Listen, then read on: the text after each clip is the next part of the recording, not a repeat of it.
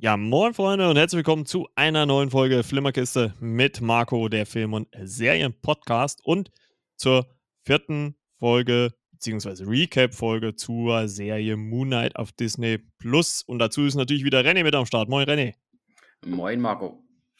Und äh, ja, wie natürlich immer die Frage, René, was hast du denn so als letztes gesehen? Oh, ich habe mich dieses Mal so ein bisschen im französischen Bereich bewegt. Also ich habe tatsächlich nur einen Film diese Tage geguckt. Es waren die Kinder des Monsieur äh, Mathieu. Monsieur Mathieu, ja, der, die französische Aussprache halt. Äh, ich gucke jetzt einfach mal auf die Rückseite und lese das einfach mal vor, worum es in dem Film geht. Ähm, als kleine Überschrift sieht man hier die Kraft der Musik. Ähm, wir befinden uns im Jahre 1949. Äh, der arbeitslose Musiker Clement Mathieu bekommt eine Anstellung als Erzieher in einem Internat für schwer erziehbare Jungen, was auch gleichzeitig äh, als Schule darstellt und die wohnen auch dort und ähm, ja, vier Jahre nach dem Krieg und in Frankreich, kannst du dir vorstellen, wie es da so in etwa aussieht, ne? Mhm. Äh, von der Härte des Schulalltags betroffen, beginnt er mit dem Zauber der Musik. Das, oh, das ist eine kleine Schrift hier. äh, je, je, je, je, Oh, ah, ich mach kurz mal das Handylicht hier an mit der Taschenlampe, weil ich bin sitze ja ein bisschen im Dunkeln und der PC ja, ist auch nicht so unbedingt so ganz hell, deshalb mache ich es gerade mal mit der Taschenlampe. Ah ja, schon viel besser. ähm, wo war ich? Mit dem Zauber der Musik in das Dasein der Schüler einzugreifen. Also ja, ja. schwer erziehbar und jede Lektion, da kann man machen, was will, jede Sprache, es zieht einfach nicht. Ne? Und dann kommt der Monsieur Mathieu und versucht da halt andere Methoden äh, für sich da äh, zu erschließen. Und was steht hier noch weiter? Nach anfänglichen Schwierigkeiten gelingt dem einfühlsamen Pädagogen das kleine Wunder, das Vertrauen äh, seiner Schützlinge zu gewinnen. Äh, Pro, äh, Produzent Arthur Cohn widmet diesen gefühlvollen Film den zeitlosen Themen der Kindheit mit ihrer Verzweiflung und Sehnsucht und ihrer ganzen Geheimnissen. Ui, beinahe wieder versprochen. Ja, Na, darum geht es in diesem gut. Film. Wie gesagt, äh, kommt aus Frankreich, äh, ja. produziert im Jahr 2004. Hm. Wurde meines Erachtens auch ausgezeichnet, so international und hat auf jeden Fall Bekanntheit gehabt. Und aufgrund der Thematik und so wie ich beruflich bewege, ist der Film für mich definitiv interessant und für jeden anderen, der jetzt nicht unbedingt äh, Haut drauf Filme jetzt am Stück äh, gucken möchte, sondern eher im Independent-Bereich ist und sagt, ja. Europa, Frankreich ähm, ist mit dem Film auf jeden Fall ähm, gut beraten, sich dem anzuschauen. Aus pädagogischer Hinsicht äh, schon interessant und ja, wie gesagt, die Historie damals, wie die Kinder so gelebt haben, ähm, Schule gleich Internat, ähm, Direktor, war quasi der Züchtiger, ne? Und wie gesagt, wenn sie mal was ausgefressen haben, und ist bei diesen äh, schwer erziehbaren Kindern ja doch sehr häufig, da greift der Direktor schon mal zu anderen Methoden. Und wie gesagt, es ist eine rein Jungenschule, Internat.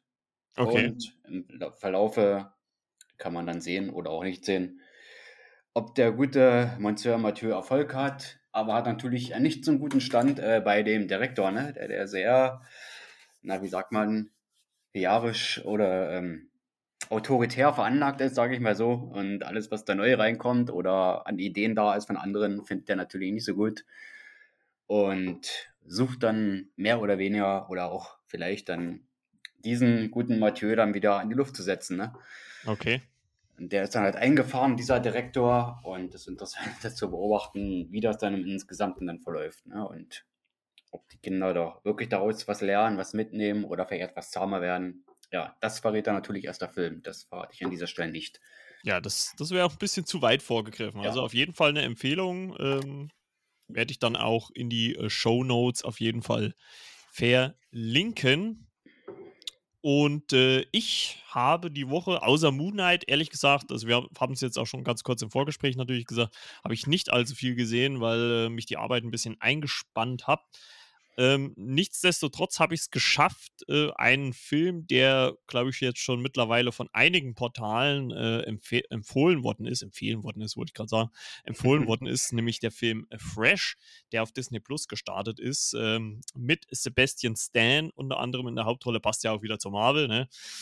ähm, Und äh, in dem Film geht es um äh, die äh, junge Noah, die in einem Supermarkt beim Gemüse kaufen den äh, Sebastian Stans Figur Steve äh, kennenlernt und ja, sich Hals über Kopf mit ihm ja ein, auf einen Wochenendtrip äh, aufmacht, bis sich dann ja innerhalb dieses Trips dann herausstellt, hm, Steve hat es jetzt vielleicht nicht unbedingt nur auf die Liebe und auf sie als Person abgesehen, sondern vielleicht noch auf einen Ticken mehr.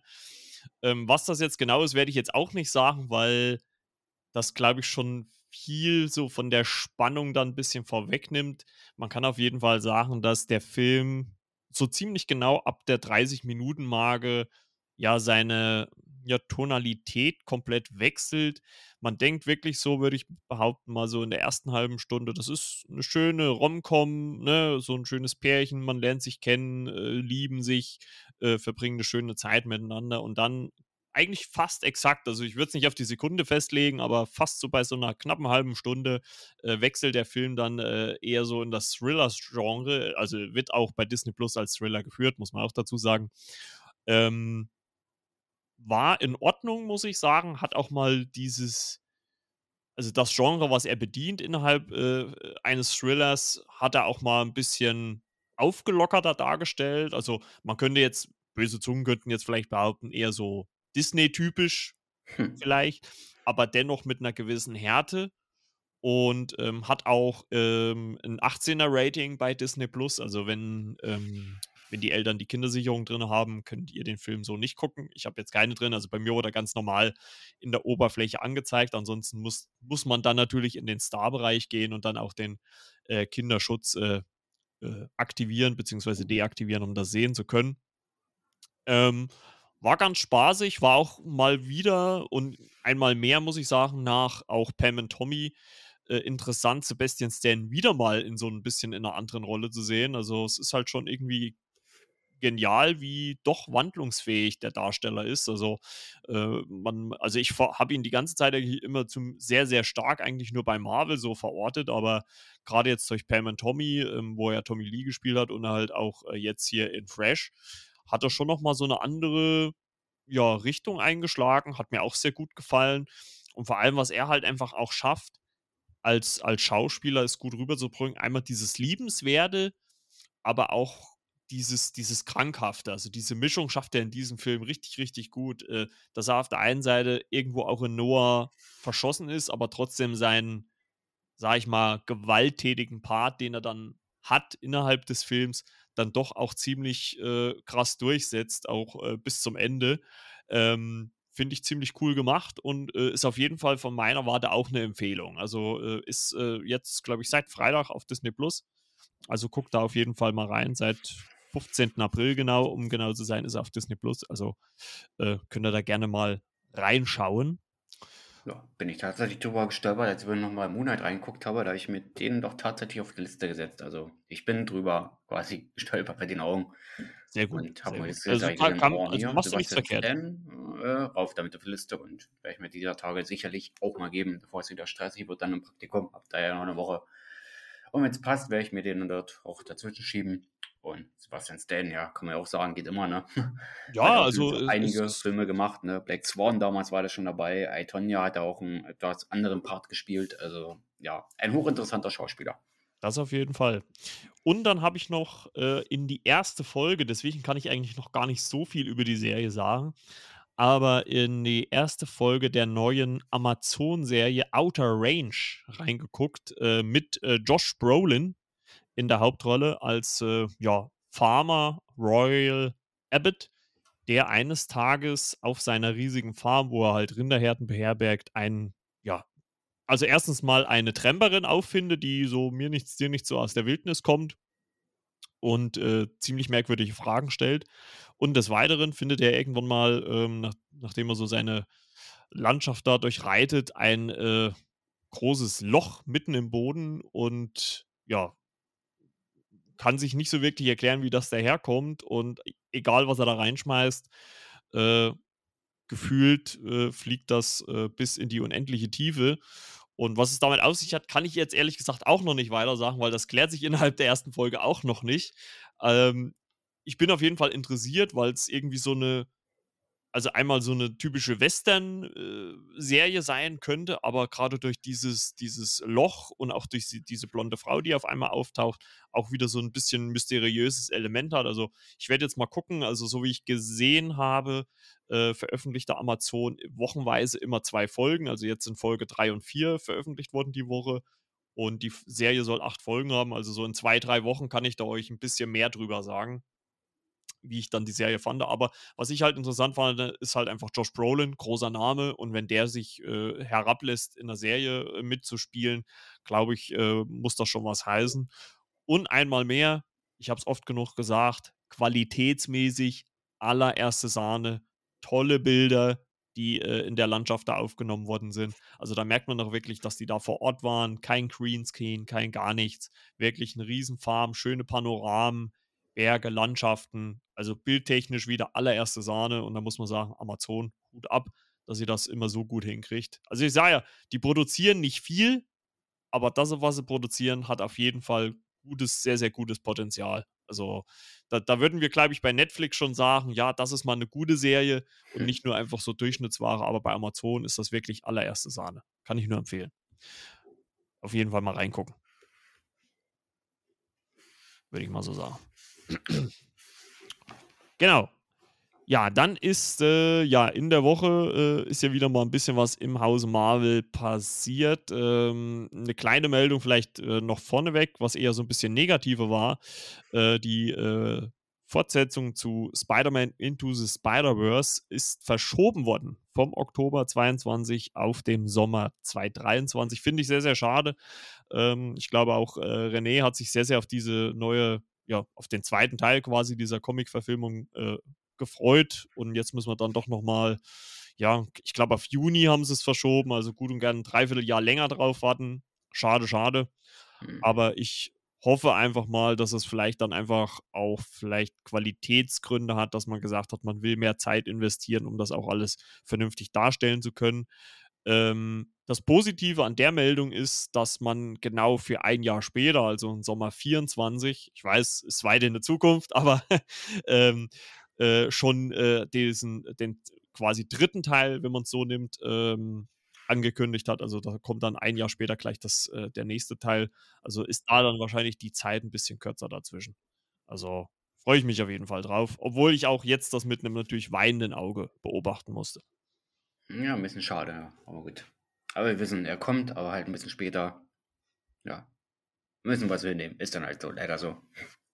Genau, und äh, wir können natürlich keine Marvel-Folge machen, äh, ohne natürlich äh, einen, ja, der überraschendsten Trailer äh, diese Woche, ähm, ja, wenigstens kurz zu besprechen. Thor Love and Thunder oder Thor 4, wenn man so äh, sagen möchte, ist die Woche erschienen. Äh, Ostermontag war es soweit kam völlig aus dem Nichts, ohne Vorankündigung, ohne gar nichts. Und ja, äh, René, mal so eine grobe erste Meinung zum Teaser, muss man ja noch sagen. Ist ja noch kein voller Trailer, aber zum Teaser-Trailer von Thor, Love and Thunder. Wie, wie hat er dir so gefallen?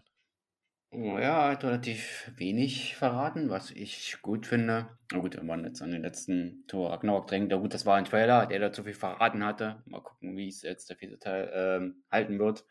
Äh, was mir mal gleich aufgefallen ist, man hat den Antagonisten komplett weggelassen. Also den hat man noch gar nicht gesehen, ne? Nee, noch also, gar nicht. Wir, wir haben ein Tor gesehen, äh, Peter Quill wird auf jeden Fall vorkommen.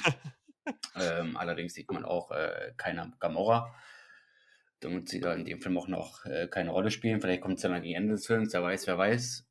Und ja, Thor sieht auch immer noch etwas kräftiger aus, muss ich sagen, aber hat doch schon etwas abgespeckt, ne? Ich weiß nicht, wie viel Zeit jetzt äh, zwischen seinen letzten Auftreten, also nach Endgame ist er, glaube ich, mit den ähm, Guardians weg, ne? Ich sage ja, ja, genau. Asgardians. Die ja, Asgardians of the Galaxy. Ist ja einfach mal fort und wir wissen ja nicht, ähm, wie viel Zeit dazwischen liegt, wissen wir halt noch nicht ganz genau.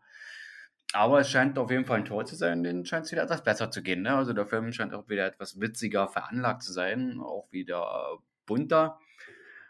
Und ja, und wir haben einige Rückkehrer und einige Rückkehrerinnen. Das mhm. Eine, die die lebt und das andere, das lebt halt nicht. Aber ja, beides war, war Thor äh, gewöhnt und hat an beides gehangen. Aber ja, daher lasse ich dich jetzt aber zu Wort kommen. Ja, also ähm, ich muss sagen, äh, ich, mittlerweile ist ja jetzt schon ein paar Tage oder fast eine Woche schon vergangen, äh, nachdem der Trailer jetzt oder der Teaser-Trailer rausgekommen ist. Und ähm, aber ich muss ganz ehrlich sagen, mir hat Tor 3 sehr, sehr gut gefallen. Ich habe ihn äh, heute mal kurz angemacht, äh, so zwischendrin hier beim äh, Saubermachen in der Wohnung. Und ähm, ja, da hat mir einfach, ist ja mir wieder aufgefallen, wie lustig der ist, also wie auch gut unterhalten der ist. Klar kann man sagen, dass er vielleicht dann so ein bisschen mit den Figuren, gerade mit denen, die man in den ersten zwei Teilen aufgebaut hat, manchmal ein bisschen ja, schnell äh, so wegwischt. Aber die Tonalität hat mir sehr gut gefallen und auch äh, Thor Love and Thunder ist ja auch wieder vom Regisseur Taika Waititi. Ähm, der Teaser, was man jetzt so sieht, ist natürlich sehr witzig, auch wieder gehalten, ne, muss man ganz klar sagen.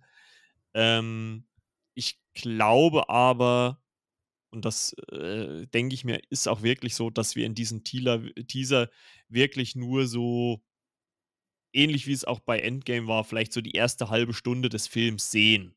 Also ich glaube nicht, dass die Guardians of the Galaxy über den kompletten Film da sind. Ich vermute mal, dass das am Anfang irgendwie so ein Zusammenschnitt ist von Endgame bis äh, Thor Love and Thunder, was da so passiert ist, was sie so miteinander unternommen haben. Und danach wird es irgendeinen Grund geben, wo Thor halt dann auf diese Reise geht, wo er sich selbst finden will ähm, wenn man diverse Analysevideos auch auf YouTube anguckt, da sieht man auch vieles erklärt, was in dem Teaser so im Hintergrund ist. Also gerade durch die schnellen Schnitte geht da natürlich auch viel vorbei, ist ja vollkommen klar. Ähm, aber mir hat es sehr, sehr gut gefallen. Ich habe äh, richtig, richtig Bock drauf. Und ähm, es wurde ja schon damals, äh, wo die Ankündigung war, schon gesagt, ja, Natalie Portman wird äh, der weibliche Tor werden. Und ähm, dass man sie schon mal zumindest ganz kurz äh, in diesem Teaser gesehen hat, fand ich richtig, richtig geil. Ähm, Habe ich gefeiert. Also ich bin da wirklich gespannt auf die Szene. Ich hoffe wirklich, dass die relativ lang ist, dass die viel miteinander ähm, zu agieren haben. Also äh, Chris Hemsworth und Natalie Portman, also als ihre jeweiligen Torfiguren. Und ähm, dass die auch vor allem zusammen kämpfen, weil ich weiß nicht, wie es dir ging. Äh, Natalie Portman war so ein bisschen im ersten Film natürlich schon wesentlich präsenter. Im zweiten war sie für mich eher so, ja, sie war halt da, um, um, um halt das Ganze in Gang zu bringen. Ne? Und im dritten ist sie ja gar nicht aufgetaucht. Und äh, deswegen finde ich es gut, dass man sie jetzt wirklich, ich weiß nicht, ob das, ob es äh, äh, Tiger Waititi zu verdanken war oder Chris Samsworth. Äh, ich glaube, der hat mittlerweile auch schon recht großes Mitspracherecht, was das Ganze angeht, ähm, dass man sie so gepusht hat. Aber ich finde es auf jeden Fall gut. Ähm, dass man sie in die Rolle gebracht hat. Vor allem scheint sie ja auch, also wenn das jetzt nicht ein Stunt-Double war, aber ich glaube es jetzt nicht. Also ich habe ich hab hier einen Frame gesehen, der war schon sehr hochauflösend. Also ich könnte mir schon gut vorstellen, wenn sie da ein paar Monate ins Fitnessstudio gegangen ist, dass sie da schon ein paar Muggis mehr hat. Äh, ich bin ja auch mal kurz auf ihren Insta, also es sah auch schon so aus, als ob sie ein paar mehr Muskeln hat jetzt bei den aktuelleren Bildern als noch früher. Und also ich finde es sehr gut, trifft genau mein Humor. Ähm, das, was wir vielleicht und das werden wir jetzt auch gleich natürlich im Recap besprechen, was Moon Knight wieder so ein bisschen an weniger Humor hat, das äh, dreht wahrscheinlich Tor 4 dann wieder so bis äh, äh, wesentlich höher. Obwohl ich halt auch glaube wirklich, dass der Film so zweigeschnitten sein wird. Also ich glaube auch, dass der auch eine äh, ähm, theatralische Komponente haben wird. Also ich, es ist ja auch die Frage, ich meine, das ist der vierte Torfilm, was passiert mit äh, dem Chris Hemsworth Tor? Ne? Also viele habe ich schon gelesen, gehen auch davon aus, dass er den Film nicht überleben wird. Krasse Aussage, weiß ich nicht, kann ich nicht beurteilen. Aber ähm, was der Teaser angeht, habe ich schon mächtig Bock drauf. Und ähm, was ich auch wirklich gut finde, ich weiß nicht, wie du so dazu stehst, der Kinostart ist ja schon im äh, Juni, ne? Oder Juli? Im Juli. Und ähm, also es sind ja, glaube ich, knapp zwei Monate. Ich glaube, 8. Juli oder 6. Juli ist es, glaube ich. Und also ich finde es gut, dass man jetzt sehr recht lange gewartet hat, bis man den ersten Teaser bringt. Also äh, ich hätte sogar noch damit gerechnet, dass man bis nach dem Kinostart von Doctor Strange 2 wartet. Muss ich ganz ehrlich sagen. Also deswegen hat es mir jetzt schon überrascht. Aber um es jetzt mal abzukürzen, ich bin schon wieder ausgeschwiffen. Ich habe Bock drauf, ich freue mich drauf. Äh, und vor allem, dass halt auch zwei Marvel-Filme so dicht hintereinander kommen. Äh, jetzt mit äh, Mai oder 5. Mai, je nachdem. Ne? Die, ich glaube, die Premiere ist am 4. Mai. Äh, Doctor Strange 2 und schon im Juli äh, Tor 4. Ich habe Bock drauf. Und kann von der Tonalität äh, zu Doctor Strange da gar nicht unterschiedlicher sein, ne? ja. Also das zu beobachten, dass Marvel da immer wieder da, danach was ransetzt, was dann we weniger, ja, ich will jetzt fast totalitär gesagt, äh, etwas weniger ernst ist, ne? Also Thor wird, denke ich mal, wieder in eine etwas witzigere Richtung gehen. Trotzdem hoffe ich auch, dass er etwas Tiefgang haben wird. Bietet die Figur Thor ja an und wir werden sehen, was er alles dort erleben wird oder was er da bis dahin schon verarbeitet hat. Ne? Es ist eigentlich alles spurlos an ihm vorbeigegangen. Ne? Ja. Endgame hat er auch noch gerade mehr oder weniger noch so überstanden. Ne? Musste auch noch mal mit Thanos kämpfen. War auch nicht mehr unbedingt so der Stärkste gewesen. Ne? Es hat eine große Einheit gebraucht, um den Kerl da zu besiegen. Und deshalb werden wir gucken, wie weit unser guter Tor wieder zu sich finden wird. Ähm, ob er Mölnir noch einmal nutzen wird oder ob er den Stormbreaker mehr zugetan ist. Schauen wir mal, wie sich das alles entwickeln wird. Und ja, gucken, seine alte Liebe ist wieder da. Hm. Mal gucken, was der Tor da für Gefühle da entwickeln wird. Oder ja, ob er wirklich alles abgeben möchte, für was er gestanden hat. Wir werden sehen. Vielleicht verraten da weitere Trailer noch etwas. Und ansonsten freuen wir uns da auf den Kinofilm. Ui, zwei Monate nach Doctor Strange. Ne? Marvel liegt ja schon wieder los hier. Ja, mal gucken. Ja, und, und zwischendrin äh, kommt ja noch in den Serien Miss Marvel, ne? Auf äh, Disney ah, Plus. Ja, die haben wir auch noch, stimmt. Ja, auch noch. Also, also, also, ich sag mal, also jetzt wirklich, also das muss man dieses Jahr wirklich mal sagen. Also jetzt äh, Mai, Juni, Juli ist richtig, richtig vollgepackt. Also sowohl mit, also nicht nur Marvel, auch, auch Kinofilmmäßig. Ne? Es kommt Jurassic World 3, also da kommt richtig viel. Top Gun kommt jetzt im Mai. Also äh, da ist äh, sehr, sehr hochklassiges Zeug dabei. Also mal gucken, ob wir das überhaupt alles irgendwie in den Podcast mit eingebunden kriegen. Ich glaube es bald nicht, dass wir alles schaffen. Zumindest nicht zum jeweiligen Release. Ja, mal gucken, wie wir uns das aufteilen. Ja, Keine stressige Wochen werden. Aber ja, das ist gut möglich. Aber irgendwie werden wir schon hinkriegen, denke ich mal. Jo. Guti, dann wollen wir mal endlich äh, in die Recaps kommen oder in den Recap besser gesagt kommen zu Folge 4 von Moon Knight und ich kann schon mal so einen kleinen Teaser vorab sagen, für mich persönlich bisher die beste Folge dieser Staffel oder dieser Serie. Also es soll ja eine Miniserie bleiben, sechs Folgen. Ähm, grob jetzt, René, vielleicht auch ohne jetzt äh, großartig schon mal was zum Inhalt zu sagen, äh, wie fandst du die vierte Folge? Ich muss sagen, dass für mich das Highlight die dritte war und ich weiß noch nicht so richtig, äh, wo ich stehe mit dieser Folge. Also sie war nicht schlecht, ich fand sie jetzt nicht sehr überragend. Mhm. Hat sicherlich auch ihre Momente, aber ich weiß es, hm, wohin jetzt damit und was okay. kommt da auf uns zu. Also ich bin da jetzt ein bisschen, steht da so ein bisschen gerade allein in der Wüste und weiß nicht, was fange ich damit Allein in der an, Wüste, das, der war gut jetzt, der war gut. ähm, man muss einfach mal abwarten, die fünfte und sechste Folge, was dann dabei rauskommt, aber ja, ja ich fühle mich ein bisschen eingelassen Folge, ich weiß nicht, woran das liegt. Ja gut, das, das können wir ja jetzt vielleicht innerhalb der, des Recaps auch ein bisschen ergründen, was, was dich da so alleingelassen äh, äh, fühlt, sage ich jetzt mal. Ja, vielleicht hast du wieder einen Gedanken, wo du sagst, du kannst Peter drauf so ein bisschen stupsen, weil ich habe da jetzt noch nicht so wirklich einen Grund, wo ich sage, ah, deswegen ist das jetzt, aber ja, wie gesagt, ähm, solide Kost, hätte ich beinahe gesagt, also also, also ist nicht schlecht, wie gesagt, aber es war wieder sehr unterhaltsam, um das mal so zu sagen. Mhm, mh. Aber ob es für mich jetzt ein weiterer Schritt, äh, Schritt jetzt gegenüber der dritten Folge qualitativ ist, weiß ich jetzt noch nicht. Vielleicht war ich da zu sehr verwöhnt äh, von dem Kampf der Arena, in der Arena, ich weiß es nicht. Aber wir werden das mal in aller Ruhe hier aufdröseln und gucken, zu welchem Ende wir kommen oder zu welchem Schluss ich da zum letztendlich komme. Bei zwei Folgen vor Tore Schluss. Wir haben schon wieder mehr als zur Hälfte geschafft. Ja, geht. Wenn es einmal anfängt, ne, ist immer relativ schnell dann vorbei hier bei Marvel, ne? Das muss man schon irgendwie sagen. So, ja, Titel dieser Folge: Das Grab. Und äh, es geht im Prinzip äh, wie so oft. Es ist ja eigentlich, muss man ja fast immer sagen, wie ein großer Film, den wir hier sehen als Serie. Und es geht eigentlich nahtlos weiter, dass wir zumindest äh, zu Beginn der Folge den in Stein gebannten Konju sehen, wie er in so ja, wie soll man das sagen? Ich sage jetzt einfach mal platt, wie in ein Regal gestellt wird, wo viele andere, wahrscheinlich äh, gebannte äh, Götter, äh, auch in Steinfiguren stehen. was vielleicht natürlich irgendwie äh, ein Ansatz sein könnte, dass wenn die irgendwie alle freigelassen werden oder entbannt werden, muss man ja natürlich vielleicht dann sagen, dann doch für ja vielleicht viel ja, Schrecken oder sonst was auf der Erde sorgen können. Muss man dann mal gucken, was das, ob das jetzt einfach nur eine Anspielung war, dass er jetzt nicht der Einzige war oder ähm, ob das für die Folge 5 und 6 dann noch ein bisschen, oder vielleicht, vielleicht auch noch was danach, also ne, Moon Knight wird ja dadurch jetzt gerade mal ins MCU eingeführt, äh, noch irgendwelche Auswirkungen haben könnte. Und ähm, ja, äh, wir haben ja am Ende der dritten Folge gesehen, wie, wie gesagt, Konjo gebannt ist und dadurch natürlich Mark, Schrägstrich, Steven seine, sein, also seine Kräfte quasi verloren hat, kann halt auch nicht mehr zum Moon Knight werden, wird bewusstlos und äh, Layla äh, versucht ihn äh, zu retten, ne, so in der Wüste.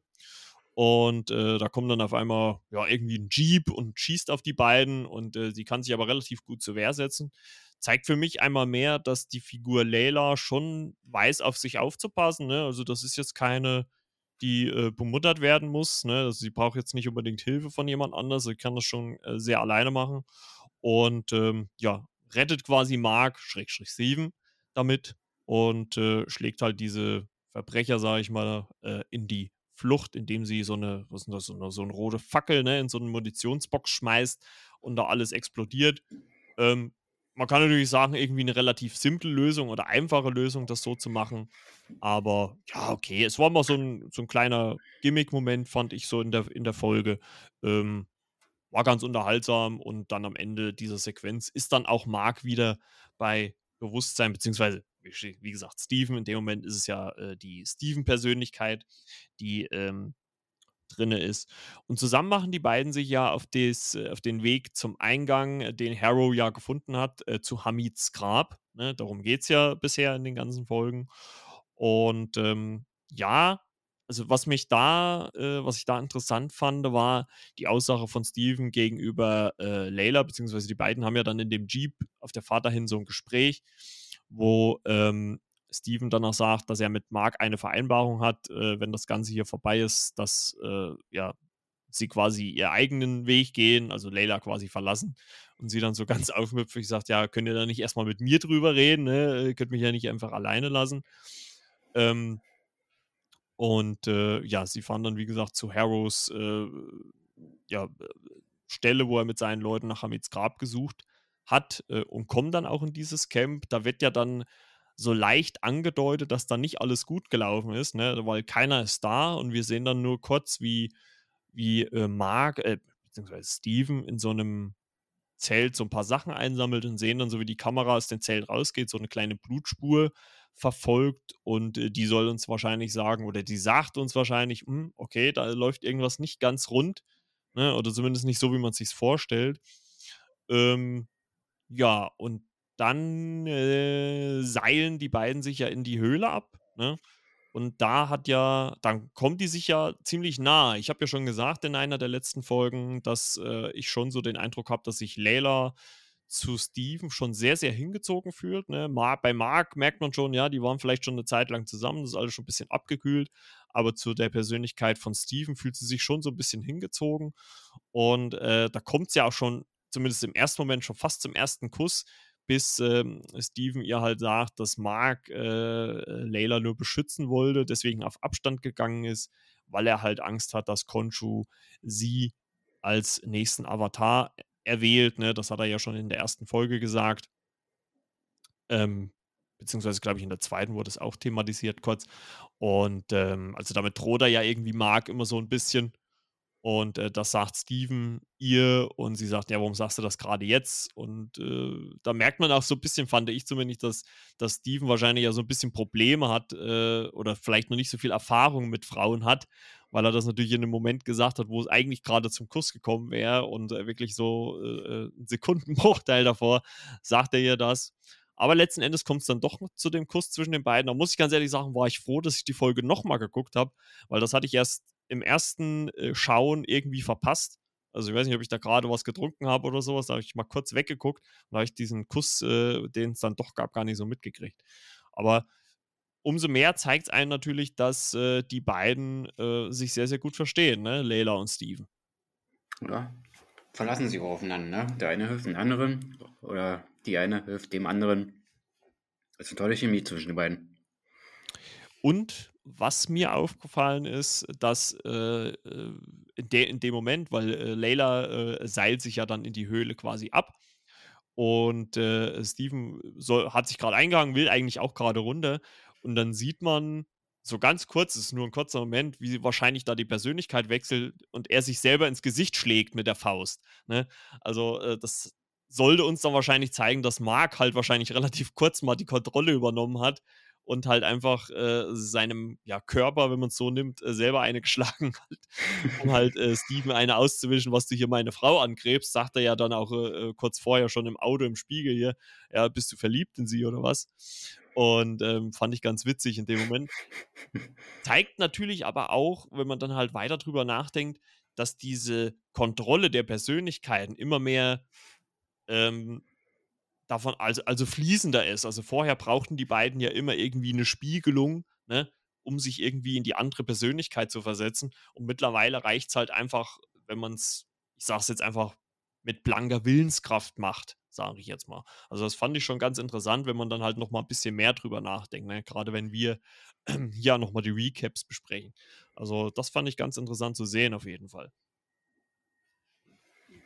Genau.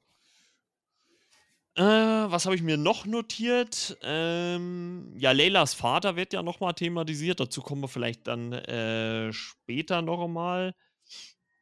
Ja, ähm, zusammen mit äh, Steven untersucht sie ja so diesen, diesen Höhleneingang und äh, gucken sich so die ersten äh, ja, Formen an, die es da so gibt. Und, und Steven ist natürlich ganz außer sich, ne? ist ja riesen Ägypten-Fan und was er da so alles sieht und äh, äh, das, man merkt auch, wie Layla das gefällt, wie er so darüber redet. Ähm, und dann wird es natürlich so ein, oder was heißt natürlich, dann wird es ein bisschen gruseliger, kann man sagen. Ähm, für Disney-Verhältnisse äh, auch, ja, doch schon mal ein bisschen düsterer. Ähm, die beiden kommen nämlich dann in so einem Raum, in dem ein äh, Steintisch steht und äh, Steven entdeckt darauf äh, frisches Blut. Ne? Und die beiden fragen sich, naja, was ist hier passiert? Keine Ahnung. Man hört auch schon vorher schon mal so Schüsse, ne? Und, und Layla sagt ja auch hier, auf wen haben die geschossen? Und ähm, als Steven gerade nach einem anderen Ausgang sucht, weil sie nicht unbedingt den Ausgang gehen wollen, wo die Blutspur ist, was ich eigentlich auch ganz nachvollziehbar finde von Steven, ähm, klettert er so hoch und findet halt noch einen Ausgang und sagt, wollte, er will eigentlich gerade zu Layla sagen, ja, wir können hier gehen. Da taucht auf einmal mit so ganz komischen ich kann die Geräusche gar nicht nachmachen, aber mit so merkwürdigen Geräuschen so ein, so ein also ich habe es als Untoten bezeichnet. Wie, wie würdest du diese, diese äh, Figur bezeichnen? Und den Eindruck hat ja, hatte ich allerdings auch, ne? Und, und die beiden waren etwas weiter auseinander, ne? Ja, genau. Sie war relativ nah dran, ne? Musste sich in der Geräuschkulisse natürlich äh, zurückhalten. Und ja, Steven war ja natürlich etwas sicherer, ne? er war etwas weiter oben, er hat das Geschehen von oben beobachtet, aber konnte auch nicht so wirklich erkennen, um was handelt sich da, aber es ist, scheint einiges in Bewegung zu sein. Also, und es ist auf jeden Fall etwas, was den beiden äh, nicht so zugutekommt oder ein Wesen ist, was mit den beiden nicht unbedingt Kirschen essen möchte, glaube ich.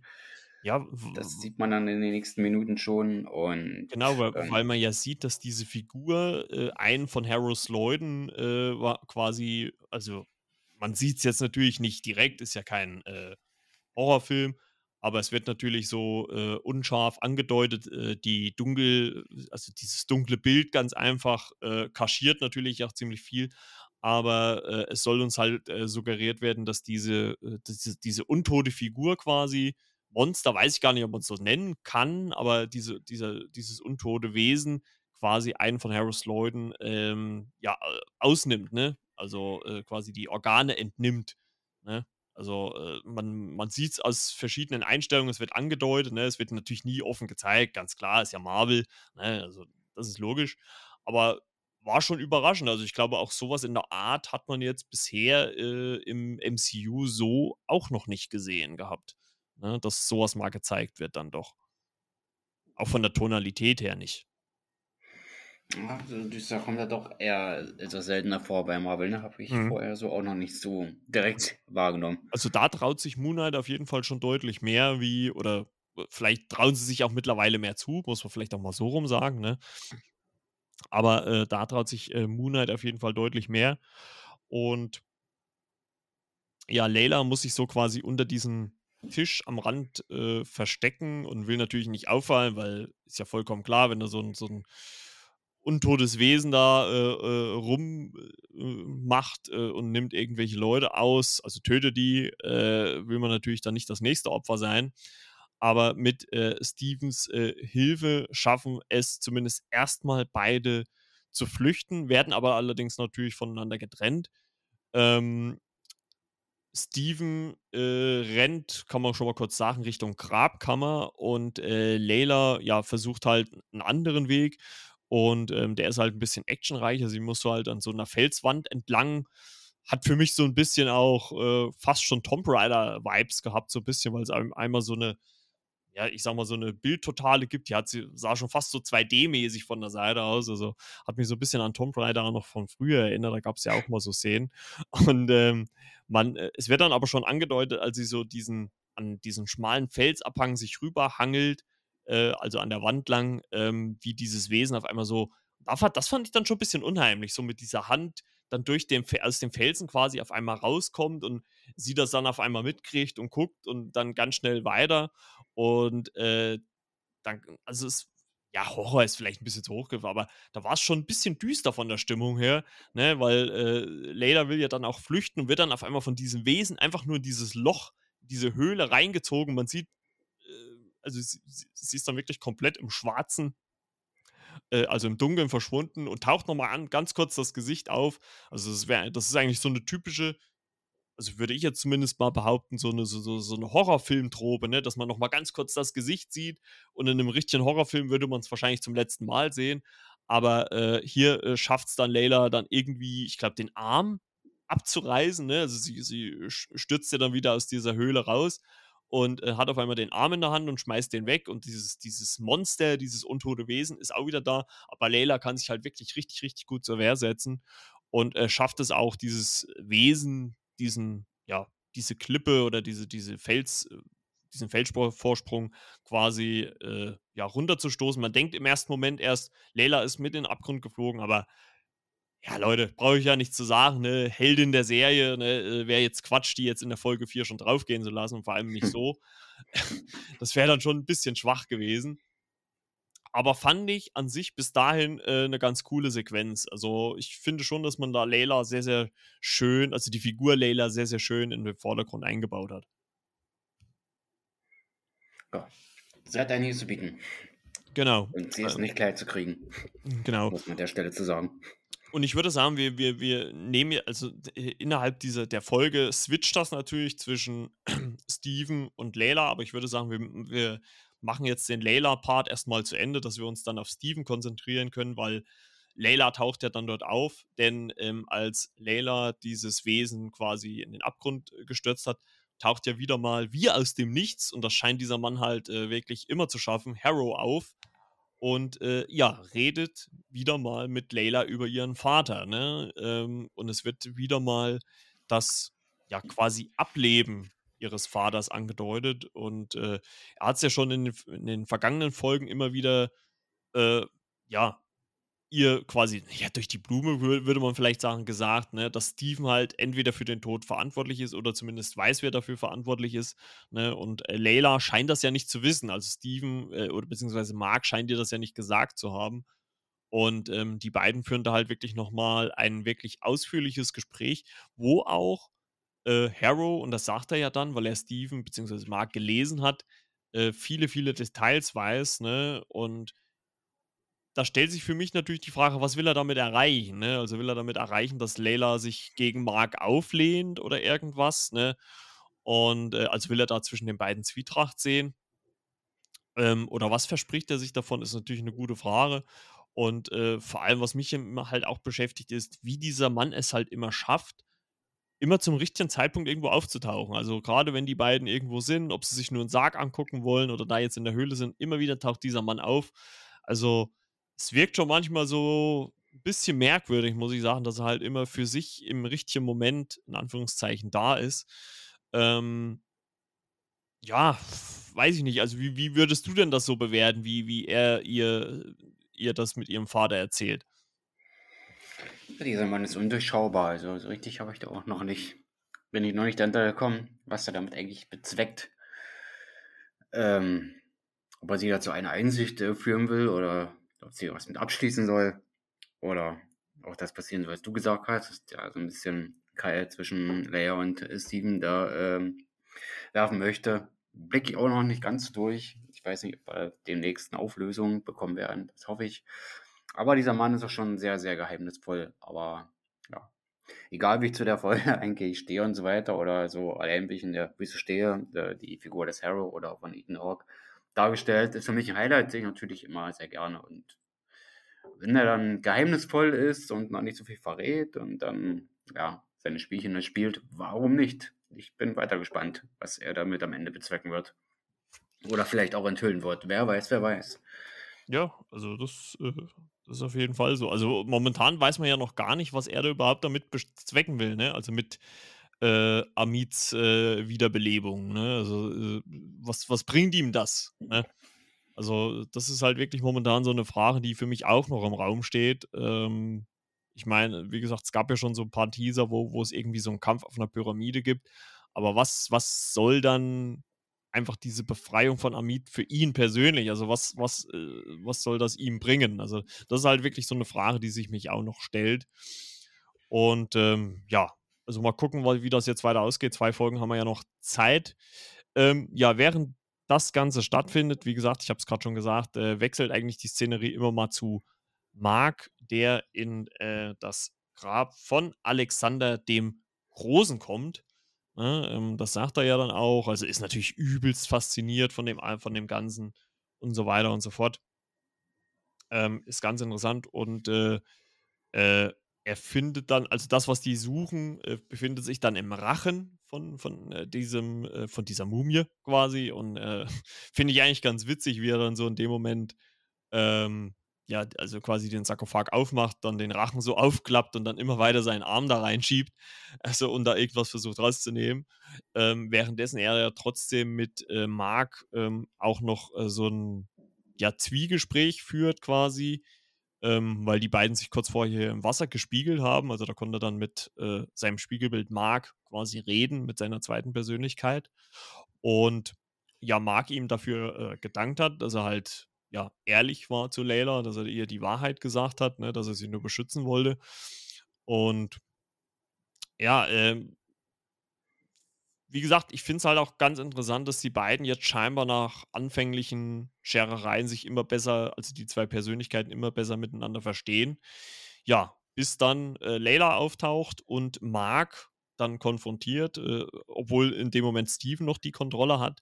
Ähm, aber dann äh, zu Mark wechselt und äh, sie ihn natürlich knallhart darauf anspricht, äh, ja, äh, hast du meinen Vater getötet? Ne? Und äh, er sagt dann, nein, ich wollte deinen Vater retten, aber mein Partner, und das wird dann, wie aus den Comics, wahrscheinlich Bushman sein, dazu komme ich auch gleich noch, werde ich auch gleich noch was sagen, ähm, den konnte er wahrscheinlich, äh, und so sagt er ihr das ja auch, den äh, nicht davon abhalten, ihren Vater zu töten. Er selber wäre ja auch fast gestorben, sagt er ja auch. Und das äh, ist dann wahrscheinlich auch der Moment gewesen, wo halt Konchu äh, sich ja ihm bemächtigt und äh, ihm quasi das Leben rettet, indem die beiden halt diesen Deal eingehen, dass er als Avatar für Konju dient und halt äh, Moon Knight als äh, Anzug bekommt, als Kraft bekommt, vielleicht als Dank oder sowas. Also, um schon mal zu sagen, ich glaube, wir werden diese Geschichte zumindest in der Zusammenfassung mit, ich würde mal sagen, ziemlicher Sicherheit jetzt in Folge 5 sehen. Hundertprozentig. Gehe ich ganz stark davon aus. Und ähm, ja, dann taucht auf einmal Harrow wieder auf. Ne? Also der Mann ist halt wirklich überall mit seinen Leuten. Ne? Äh, Layla versteckt sich. Ähm, und Mark will es eigentlich erst so mit ja, Harrows Leuten aufnehmen, ne? schnappt sich so eine Axt. Und äh, dann fand ich aber das, was auch Harrow sagt, und das ist für mich halt wieder so ein Punkt, wo ich manchmal denke, ja, irgendwie hat der Typ halt auch recht, ne? weil jetzt, wo Concho ja gebannt ist, ist ja Mark nicht mehr an ihn geknüpft. Das heißt, er hat ja das Le also sein eigenes Leben wieder komplett unter seiner eigenen Kontrolle. Und ich hatte auch so das Gefühl, zumindest einen kurzen Moment, dass Mark auf jeden Fall über die Worte ernsthaft nachdenkt, die Harrow sagt, wo, wo er ja sagt, ja, du bist jetzt frei, du kannst jetzt machen, was du willst. Ne, du bist jetzt nicht mehr an Konjo gebunden. Und ähm, aber er dann letzten Endes natürlich dann trotzdem irgendwie äh, Harrows Leute dann äh, niedermetzelt, ne, obwohl die halt alle wirklich hier Sturmgewehre haben und er da mit seiner Axt da wirklich austeilt. Ja, und äh, Harrow dann aber den Revolver zückt. So, und äh, Mark, Schrägstrich Steven, er schießt, ne? Schießt ihn zweimal in die Brust, beziehungsweise erst einmal und sagt dann den Satz: Ja, wer nicht gerettet werden möchte, den kann ich nicht retten und schießt dann noch ein zweites Mal und Mark äh, stürzt rückwärts ins Wasser. Ja, und zumindest ist dem Sterben sehr nah, würde ich mir jetzt mal so behaupten. So kann man es sagen, ja. ja, und dann, äh, also ich meine, du kannst ja auch gleich äh, vielleicht kurz deine Meinung sagen, was du jetzt gedacht hast, was jetzt passiert. Äh, also ich habe mit diesem Turn nicht gerechnet, denn wir sehen dann äh, quasi, wie Mark so ins Wasser versinkt. Ähm, hat mich so ein bisschen, äh, ich weiß nicht, ob du den Film noch präsent hast, René, hat mich so ein bisschen an, an Get Out erinnert, weißt du noch, als dieser Typ hyp hypnotisiert worden ist und auch so in diesen Sessel versinkt und so ähnlich sieht es jetzt bei Mark Spector äh, auch so aus. Er versinkt halt quasi so ins Wasser und äh, wird dann halt immer kleiner im Bild, bis auf einmal ja, wie so eine Art Leuchtpunkt kommt und alles hell wird. Wir tauchen in einer ja komplett weißen, äh, ich sage jetzt einfach mal Anstalt auf. Ne? Äh, da könnte man noch ein Wort davor setzen, aber ich sage jetzt einfach mal Anstalt auf, wo sich so die Kamera einmal so, würde ich mal behaupten, im 360-Grad-Winkel einmal so drumherum dreht und man sieht verschiedene Insassen, die jetzt nicht alle, sage ich jetzt mal so, vielleicht auf der Höhe der Zeit sind. Äh, man sieht auch verschiedene Angestellte äh, und eigentlich ausschließlich oder fast ausschließlich Figuren, die wir bisher in der Staffel auch schon gesehen haben.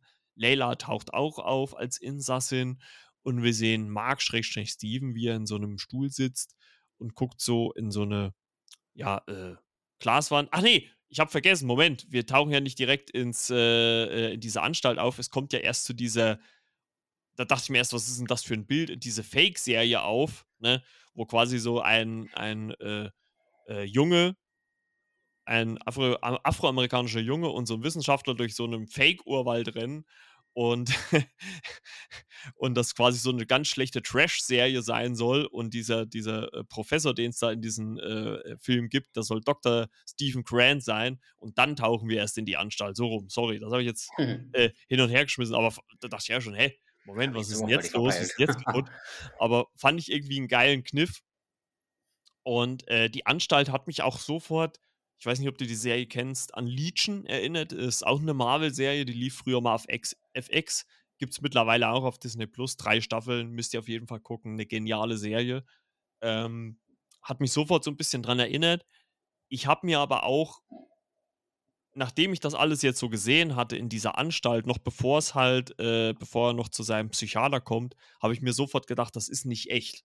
Weil, weil halt wirklich alles im Weiß gehalten war. Ne? Also wenn man da irgendwie re mehr reale Ansätze gewählt hätte, also wahrscheinlich wollte man das ja so, dass, es, dass man relativ schnell denkt, okay, was ist das jetzt?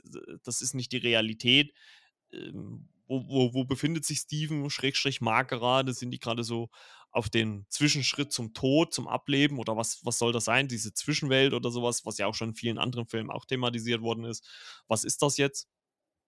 Und ich fand es aber gut, wie viele Kleinigkeiten man aus den bisherigen Folgen halt so aufgegriffen hat. Ne? Also, wie gesagt, Layla taucht auf, es äh, taucht der Typ auf, der eigentlich kurz vorher schon in der Pyramide ja äh, getötet worden ist von diesen untoten Wesen. Ähm, dann bin ich der Meinung, ich hatte ja gerade Bushman erwähnt, taucht der auf. Das war nämlich, bin ich der Meinung, der eine ähm, Typ, der dieser älteren Frau die Pillen gegeben hat. Ich bin der Meinung, das ist der Schauspieler, der auch Bushman spielt. Der taucht auf, also müssen wir mal gucken, jetzt in Folge 5 oder 6, wenn dann dieser Rückblick kommt. Also ich gehe mal stark davon aus, in Folge 5 wird das der Fall sein. Und ja, dann kommt Mark äh, zu seinem Psychiater und der wird halt auch gespielt von Ethan Hawke, allerdings jetzt mit kurzen Haaren. Und ähm, wir sehen halt die Figur Mark oder ich sage jetzt einfach erstmal Oscar Isaac, wie er so to total fertig halt auf diesem Stuhl sitzt und und die Ethan Hawke-Figur mit ihm redet, was auch alles irgendwo, finde ich zumindest, ein bisschen nachvollziehbar wirkte, ne? Weil wenn er sagt so: „Ja, du kannst in deinem Kopf halt die Realität mit Träumen nicht unter oder du kannst sie nicht auseinanderhalten. Das fand ich eigentlich ziemlich nachvollziehbar. Aber ich fand es ganz interessant, er guckt ja dann immer mal so unter den Tisch, wo sich so die Beine spiegeln von, äh, de von Ethan Hawke und, äh, er dann nur so irgendwelche komischen Schlappen anhat und als er dann aber später von dem, äh, Schreibtisch aufsteht, hat er ja ganz normale Schuhe und eine 'ne richtig normale Hose an. Und Steven sagt ja dann auch irgendwann oder Mark, beziehungsweise sagt er: „Ja, du hast mich erschossen“ und, äh, flüchtet dann. Ähm, also, wie fandst du denn allgemein erstmal den Einstieg, bevor ich jetzt gleich schon wieder zum zum Ende der Folge komme, aber wie fandst du denn diesen Einstieg in diese Anstalt? Also, was hast du dir denn in dem Moment gedacht? Ich war vielleicht mal erst mal 'n bisschen verwundert. Natürlich sieht man auch, ähm, diese diese Stra diesen Straßenkünstler, also der Stumme, der ist da auch aufgetaucht. Ich meine, dass man den jetzt richtig bewegt gesehen hat, dass es Mhm. das gleiche Gesicht war, der taucht auch auf. Ich habe den Namen vergessen, aber glaube, alle wissen, wem ich meine. Erste und zweite Folge, ne? Äh, Straßenkünstler, äh, ganz stumm, äh, Ja, golden angemalt, ne? Genau, genau, sieht man genau. da halt auch, der taucht auch auf. Und Mark Schrägstrich Steven, ne, er ist an diesem Stuhl drinne und ja, ist auch wieder angekettet, angefesselt mit einem Bein, dass er da nicht so ausreißen kann, wie wir es in der ersten Folge gesehen haben, wo er sich da Genau, selber genau. gefesselt hat, ne? Da so kleine Verweise aus den ersten Folgen. Das ist mir dann noch so aufgefallen. Ja, und dann einen Harold als Anstaltsleiter, ähm, dann mit kurzen Haaren. Versucht natürlich auf Mark Schrägstrich, Schrägstrich, ja je, Steven da einzureden, aber ja, der hält da keine Sekunde aus und ähm, will also quasi reiß mich ausnehmen, ne? Oder reiß ausnehmen. Und hat nicht unbedingt so das Verlangen, dort länger bleiben zu wollen Ja oder gut, Harold dort wer wer zuzuhören, ne? Ja, wer wollte das schon? Und ja, er flieht dann in so also, das ist halt alles sehr in 'nem Weiß gehalten. Also, äh, ich meine, wenn ihr den Recap hört, dann habt ihr ja die Folge gesehen. Und es ist ja alles so in dies diesem Weiß gehalten. Und er flüchtet dann von diesen 2 vor diesen 2 Aufpassern in einen Raum, sieht dort einen also, da wird's halt wirklich komplett abgedreht, äh, sieht einen anderen Sarkophag liegen, der sich bewegt, wo offensichtlich jemand drin ist, der da raus will. Und Mark schiebt den Deckel runter und wer taucht auf? Steven. Also, es gibt dann auf einmal zweimal Oscar Isaac, ne? Einmal als, äh, Steven und einmal also also einmal Steven Grant und einmal als Mark Spector und die beiden umarmen sich dann auch. Also, ich musste auch sagen: „Boah, geil gemacht, richtig gut.“ Auch sehr aufwendig, darf man nicht vergessen, ist immerhin 'ne Serie. Ähm und so treffen die beiden Persönlichkeiten das erste Mal aufeinander und da also, ich sage mal, wenn man's nicht schon vorher wusste, aber spätestens dann muss einem ja auch klar sein: „Okay, äh, hier ist jetzt nichts mehr real, weil das kann ja gar nicht sein. Das funktioniert ja nicht, das gibt's ja nicht“, ne? Äh, also, diese diese, äh, beiden Persönlichkeiten in in in 'ner eigenständigen Figur, das funktioniert ja nicht. Ähm, und die beiden gehen dann halt aus dem aus dem Raum raus und im nächsten Raum steht auch noch mal 'n Sarkophag, also liegt nicht, sondern steht, der auch wackelt, aber komischerweise geht da Steven äh, weder Steven noch Mark rein, die gehen einfach den Flur weiter. Also, äh, ist wahrscheinlich 'ne Andeutung auf die dritte Persönlichkeit, die ich ja auch schon angedeutet habe. Ich denke mal, wie gesagt, die Folge 5 wird uns da einiges aufklären. Und dann kommt's, glaube ich, zum, äh, größten ja, wie könnte man sagen, WTF-Moment, äh, äh, den's, äh, bisher in dieser Serie gab. Äh, die beiden gehen so auf 'ne, äh, äh, ja, große Tür zu und wollen eigentlich fliehen und auf einmal sieht man nur so hinter der Tür so durch das Glas durch, einen riesigen Schatten und die Tür geht auf und ein, ja, einfach, riesiges, ja, ich würde mal sagen, so 'n bisschen humanoides Nilpferd sieht man da stehen und, äh, die beiden, also also Mark und und Steven, äh, kreischen halt volle Lotte und das Nilpferd nur: „Hi!“ Und dann ist Abspann. Also, ich musste auch erst noch mal 10 Sekunden zurückspulen und habe mir diese Sze Szene noch mal angeguckt. „Hä, was was was was war das denn jetzt?“ also ich, ich kam wirklich aus dem Lachen hier nicht heraus. Ich habe es ja schon in der letzten Folge gesagt, dass man da einen irrsinnigen Cliffhanger angekündigt hat und ich fand ihn richtig, richtig gut.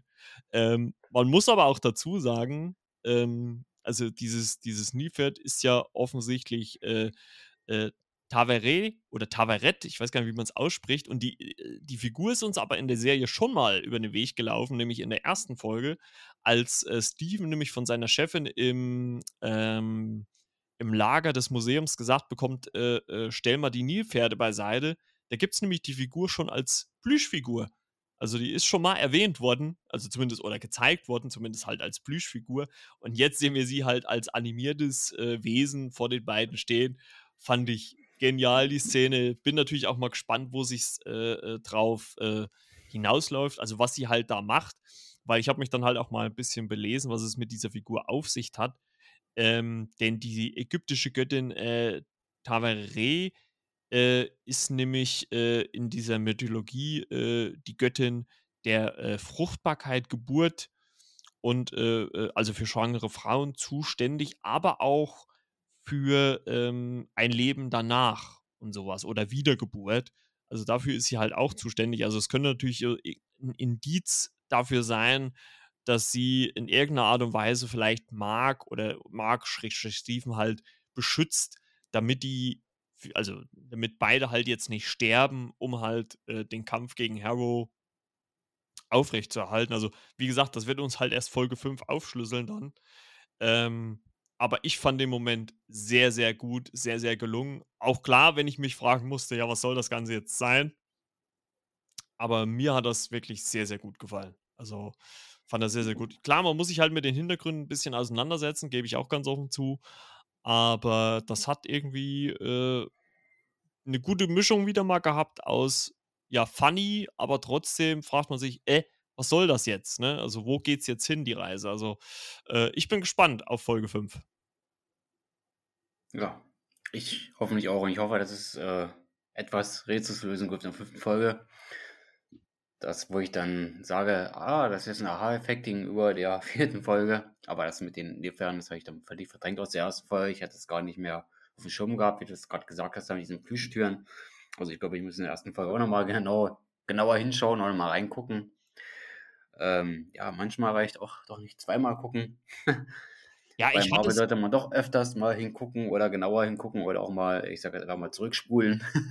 ja, ja, gut, das ist ja. Ja, ich, also ich sag mal, ich hatte es noch so dunkel in Erinnerung. Ich habe dann halt wirklich mal geguckt. Also, äh, sie wird nicht, also die Figur wird natürlich nicht namentlich erwähnt, muss man ganz klar sagen, aber sie war zumindest schon mal angedeutet und das ist halt, äh, hat man halt relativ gut eingearbeitet, sage ich jetzt mal. Wie gesagt, also ich bin auch gespannt, wie sich das Ganze auflöst. Ähm, und das, das ist dann wahrscheinlich für dich auch so der Punkt gewesen, was dich vielleicht so ein bisschen an der Folge gestört hat, ne? Dass du halt so, hä, was soll das Ganze jetzt, ne? Also wo führt das jetzt hin?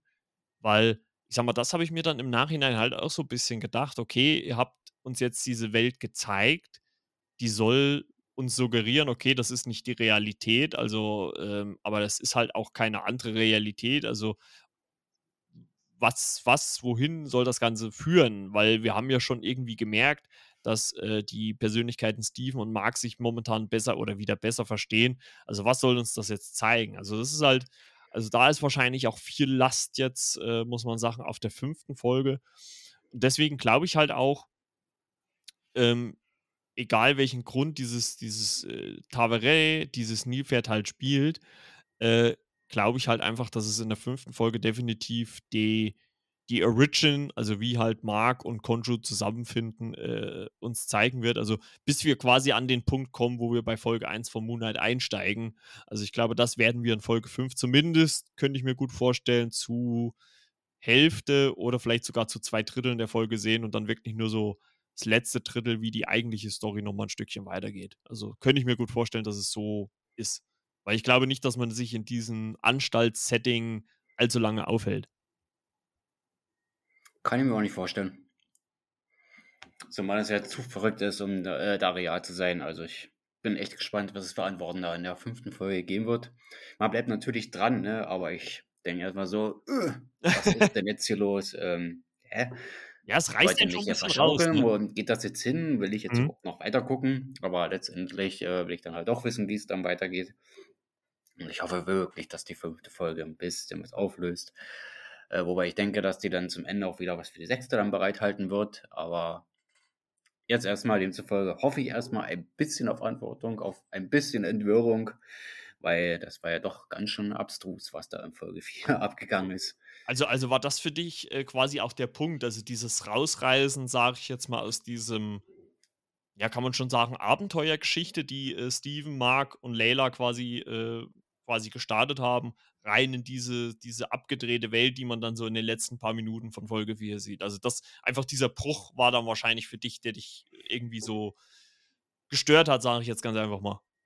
Ja, ja, ich bin irgendwo zwischen Baum und Borke und weiß nicht, wie ich meinungstechnisch jetzt hin soll. Also ich bin da jetzt so ein bisschen perplex, muss ich ehrlich gesagt sagen. Mhm. Aber mhm. vielleicht ist es auch ein bisschen von den ganzen Verrücktheiten da geprägt, ähm, was die Folge mit sich getragen hat.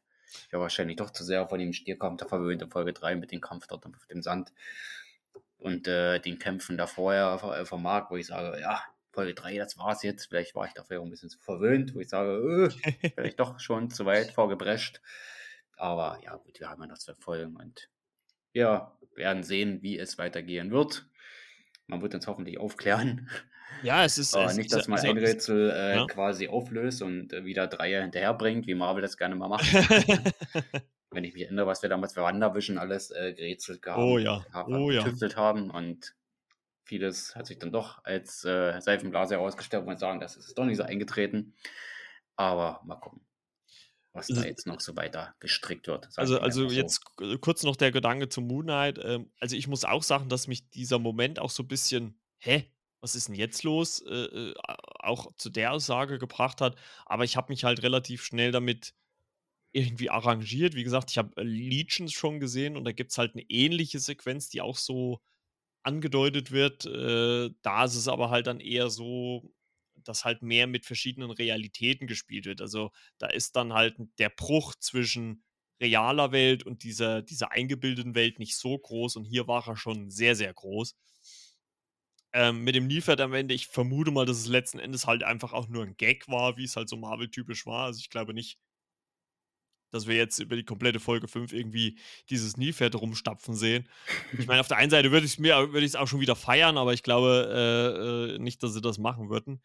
Ähm, erhöht natürlich, muss man auch ganz ehrlich sagen, die Last natürlich auf Folge 5. Ne? So, die muss dann jetzt auch wirklich mal was zeigen äh, und auch viel erklären, äh, damit man dann wahrscheinlich in Folge 6 auch ein bisschen mehr ja, ein bisschen mehr Zeit natürlich noch für die Action hat. Also ich würde mir auch wünschen, wie du es auch gesagt hast, äh, dass man vielleicht in Folge 5 und 6 auch nochmal eine schöne Action-Sequenz mit Moon Knight hat. Also gerne auch, muss ich ganz ehrlich sagen, auch mit wechselnden Moon Knight, also einmal den Stephen Grant und Mark Spector. Also ich finde diesen, diesen Bruch, den man da immer wieder macht zwischen diesem Anzug und diesen, also zwischen dem klassischen Moon Knight-Anzug und den Stephen Grant-Anzug, finde ich schon ziemlich cool. Also wenn man die irgendwie so, ich sag mal in Anführungszeichen, im fliegenden Wechsel quasi hätte, ah, das fände ich schon irgendwie mega. Und ähm, ja, mal gucken. Also Mittwoch ist es ja dann schon soweit, Folge 5. Und äh, da sind wir dann wahrscheinlich wieder einen Schritt schlauer, ne? Ja, das hoffe ich inständig. genau. Guti, dann sind wir, glaube ich, durch mit unser Recap zu Folge 4. Und äh, ja, auf jeden Fall äh, nicht vergessen, ganz wichtig, auf Renés Blog vorbeischauen.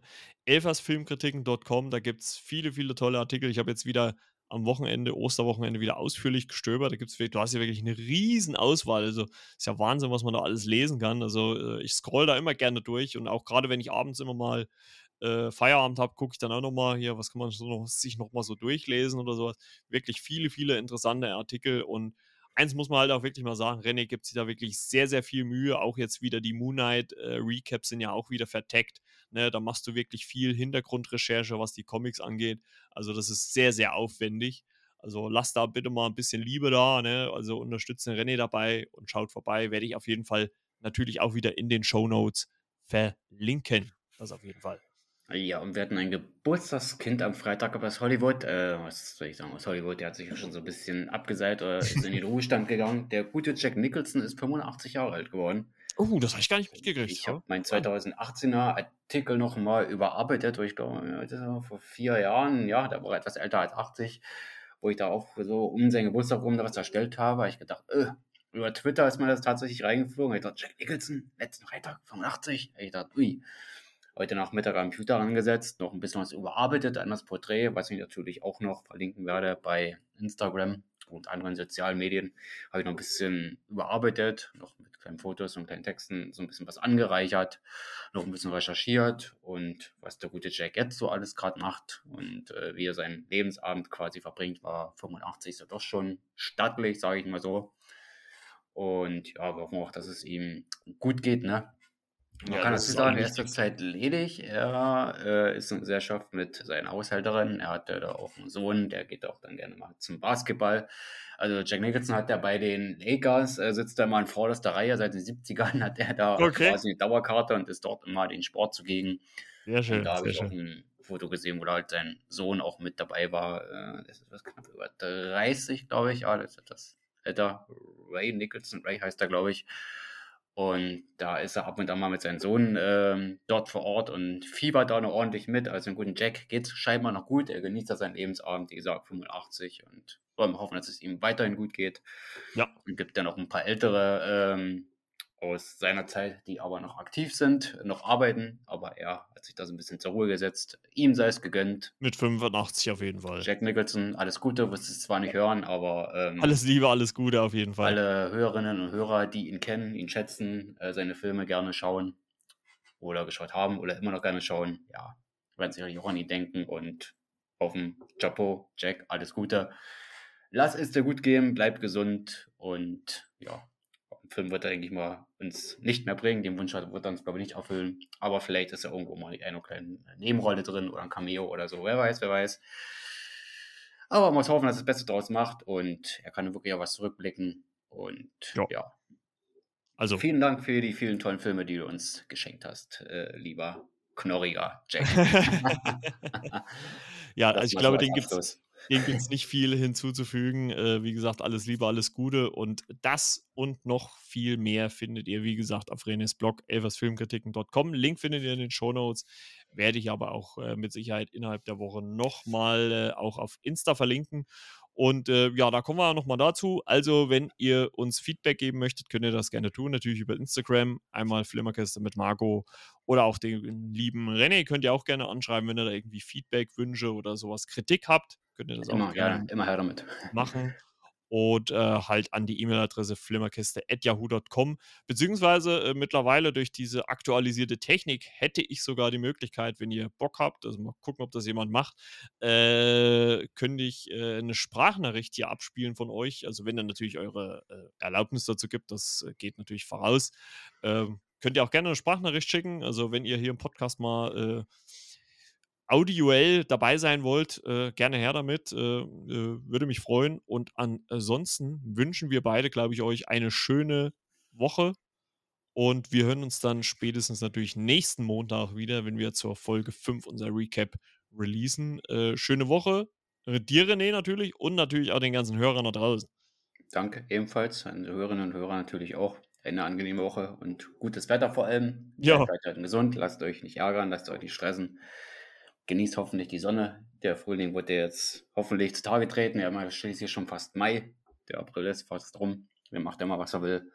Ja. Und ja, da hören wir uns zur nächsten Recap-Folge. Ne? Genau. Nächste Woche Montag geht es wieder weiter. Alles klar, bis dann. Ciao, ciao. Euer ciao, Marco. Ciao.